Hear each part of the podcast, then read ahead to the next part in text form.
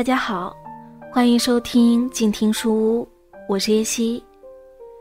今天呢，继续一起来分享的是由北京大学出版社出版、荷兰作家克雷所著的《精神与金钱时代的中国诗歌》。一九八六年，徐静雅组织了。声势浩大的中国诗坛一九八六，现代诗群体大展。一九八八年，厚厚的诗展选集，《中国现代主义诗群大观》，一九八六至一九八八，跟进出版。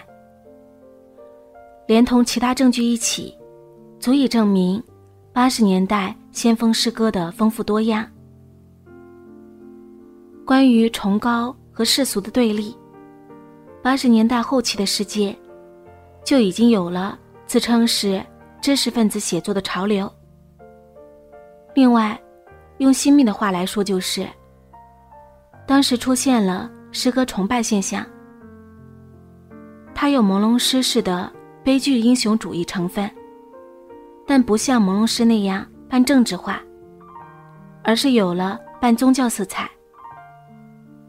另外一方面，是诗歌的反崇拜，是世俗的口语化和通俗化的诗歌潮流。这两种潮流针锋相对。对于双方来说，诗人身份至少与他们所创作的诗歌文本同样重要，也可能诗人身份比诗歌文本更重要。朦胧诗之后，崇高派和世俗派的对立。从第三代概念与世俗派后朦胧诗概念与崇高派之间的广泛关联上也有所显现。八十年代末期之后，原先就已存在的，在国外进行诗歌写作的中国诗人群迅速壮大，诗人们各自及彼此之间的身份认同感急剧增强。中国诗人离开中国后的写作，在国际上开始得到关注。例如，杨炼、北岛和多多等人，发现自己在国外突然得到了很高的认可，在国际媒体上频频露面。由于离开国土的诗人们所创作的诗歌意义重大，所以本章在讨论中国先锋诗歌时。将中国境内及其他地方的诗歌创作都包含在内。一九八九年之后，先锋诗人在正式刊物上发表作品的机会开始受到限制。比如，诗人、先锋诗歌倡导者王嘉欣，失去了在当时颇有影响力的诗刊做编辑的工作。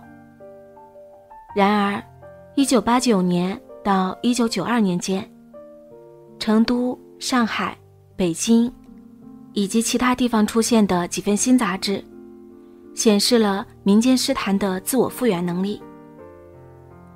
一份叫做《现代汉诗》，刊名中的“汉”指汉语而非汉族的杂志，在北京创刊，由来自不同城市的撰稿人轮流编辑。这种办刊方式。很明显是为了把全国各地的诗人和读者联合起来。九十年代后期，在中国境内，新的民间刊物继续出现，尤其是一九九三年之后，个人诗集和多人诗歌合集比之前也更容易出版。虽然如此，八十年代那种思想交流活跃的。集体主义的氛围，已成了明日黄花。造成这一变化的客观原因是社会的急剧转型。这一变化确实促使诗人们开始思考诗歌艺术的未来。诗歌曾经处在文化发展的前沿，但似乎一夜之间，诗歌和其他精英文艺活动一起，变得对现实无关紧要了。至少在公共领域是这样。如前所述，不少在八十年代发表过作品的诗人，在九十年代完全停止了写作。不过，依然还有许多人继续或刚刚开始，以诚恳的态度从事文学写作。回头来看，出版史表明，从表面来看，也许在一些集体性的、高调的活动方面。九十年代诗坛没有八十年代那么喧闹，但却有更多的诗人公开发表作品，诗歌生产变得更加多样化，也可以说更加先进。撇开诗坛社会学的角度不谈，如果我们想用一个词来概括九十年代诗歌文本新特征的话，那就是个人化。在中国国内。就是所谓的个人写作，或个人化写作。截止到九十年代末，像曾经的今天、菲菲或徐静亚的大展那样，在世界产生了公共影响力的群体活动，已逐渐难觅踪影。但是，如果从文学批评的角度来看，那些年里。有好些个体诗人，在诗歌写作上非常成功。这个现象至少同样有趣，甚至可以说更有趣。风格多样化并不意味着每种风格下只有一位诗人，也未必是每位诗人只用一种风格写作。一些标签性的归纳、命名，依然或多或少适用于某些特定的作者或作者群。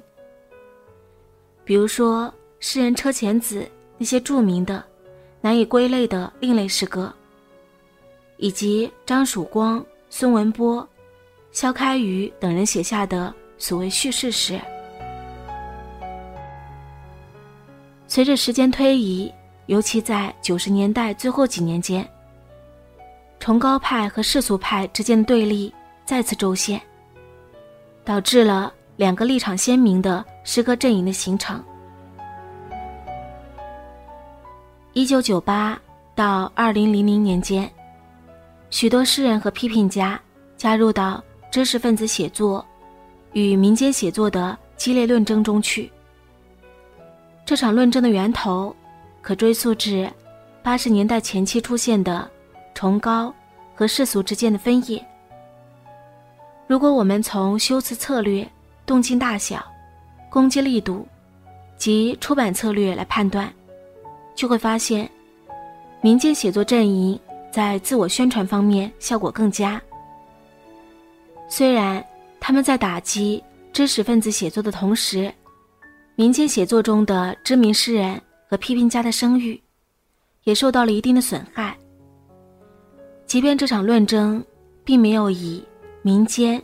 无可争议的胜利而告终，但它确实为世俗美学在二十一世纪最初几年的极端表现提供了一个跳板。诗人伊莎因倡导“饿死诗人”而受到推崇和诟病。民间写作诗人常常把这位禁忌艺术家辩才当成本派的守护神。在二零零零到二零零一年间，在诗歌界发生的世俗美学极端化的例子还有：以沈浩波和尹立川为核心的下半身诗派，后来的垃圾派，和所谓的低诗歌运动。有趣的是，尽管这些流派使诗坛蒙羞，许多人认为此类行为冒犯了文学与社会的正当性。体面感，但这类诗歌的价值在于，表达了对都市弱势群体，比如农民工和妓女，超乎寻常的社会关怀。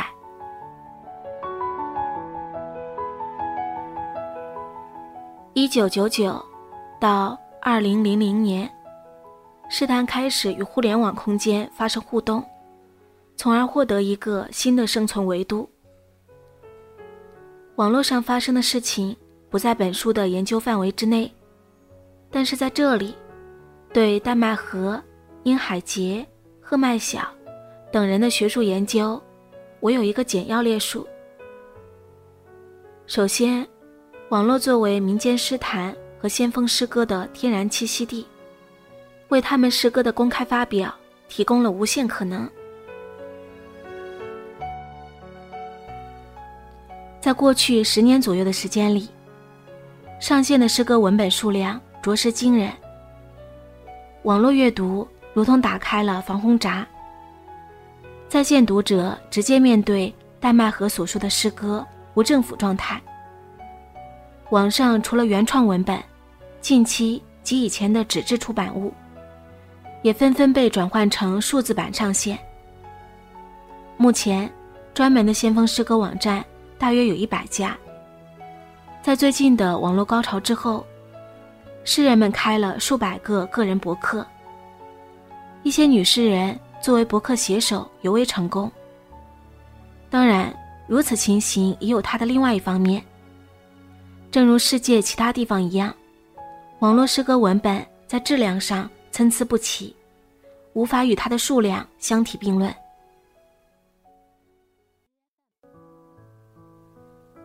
再者，就网上诗歌的媒介特征而言，中国诗人对网络的使用，几乎仅限于在网上发表本来可以印刷出版的线性的诗歌文本。这些在网上发表的文本，其实并没有参与到网络的多媒体互动中。除了严格的技术性问题，网络诗歌还有其他媒介特征。中国先锋诗人。热衷于网络发表，常常和其他诗人、批评家、普通读者直接交流。殷海杰注意到，即使媒介对文本的影响不算大，但它的确对原文本产生了显著影响，并且也影响着文本和原文本之间的关系，以及整个诗坛的社会生态。殷海杰的观点。佐证了我在上文提到过的看法，即文本、原文本之间的界限有时非常模糊。如果将中国诗坛放在一个国际化的比较视野中来观察，这一论点看上去也依然成立。在中国，网络已经使得域内及域外信息实现及时交流，它也成为诗人们频率很高的。唇枪舌剑的辩论场所。如果要解释这种超级活跃的原文本现象，首先得注意一下中国在诗歌话语上一直有的深厚传统。另外，还应考虑到网络消弭了国内遥远的空间距离，并且能够谨慎提供比印刷文化更大的表达自由。但是同时，撇开网络文本的文学质量问题不谈，与印刷文本相比，网络诗歌在探出边界方面确实走得更远。另一个起作用的因素是中国巨大的网络使用量。中国网民很多，尤其在城市年轻人中。在这一点上，说年轻一代诗人和读者都是在网络时代成长起来的。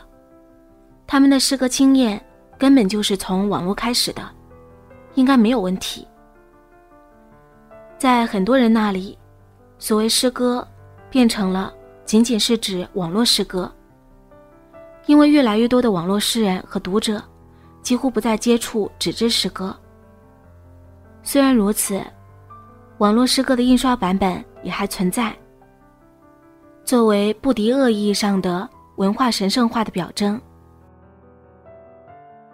据观察，在其他地域和其他语种中，网络诗歌转化成印刷诗歌的现象也一样存在。这也许是因为与大多数的网站相比，书籍在内容编选上有更高要求，跟博客比就更不用说了。或者还因为印刷文化尚未失去它的魅力，但是。根据燕海杰的观点，印刷文化不再与中国网络诗坛产生自动的关联。网络诗坛正迅速发展出自身的内在活力。一句话，最新研究表明，互联网的到来绝不意味着仅仅只是技术变化，它对整个诗坛的影响相当深远。这个现象足以成为学者和批评家的研究课题，也足以成为文学史上一个里程碑式的分期标志。网络发展与多媒体诗歌表演有诸多交界，这方面承待深入探索。比如，黑大春在摇滚乐队目光的伴奏下的诗朗诵，以及严峻的才艺秀，都非常适合变成线上资源。严峻常常和 FM 三实验乐队与艺术家五泉合作。把诗歌和电子合成音响，电视综艺节目主持融合成一体，逐步扩大的互联网应用和多媒体诗歌表演说明。不论先锋诗歌是否有能力驾驭互联网技术，它都已成为互联网文化大潮的一部分。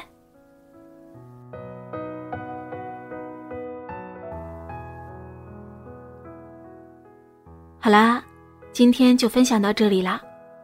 如果你想和我一起阅读这本书的话，可以关注微信公众号“静听有声工作室”，在书微店菜单下单购买。感谢你的收听，我是叶希，下期再会啦。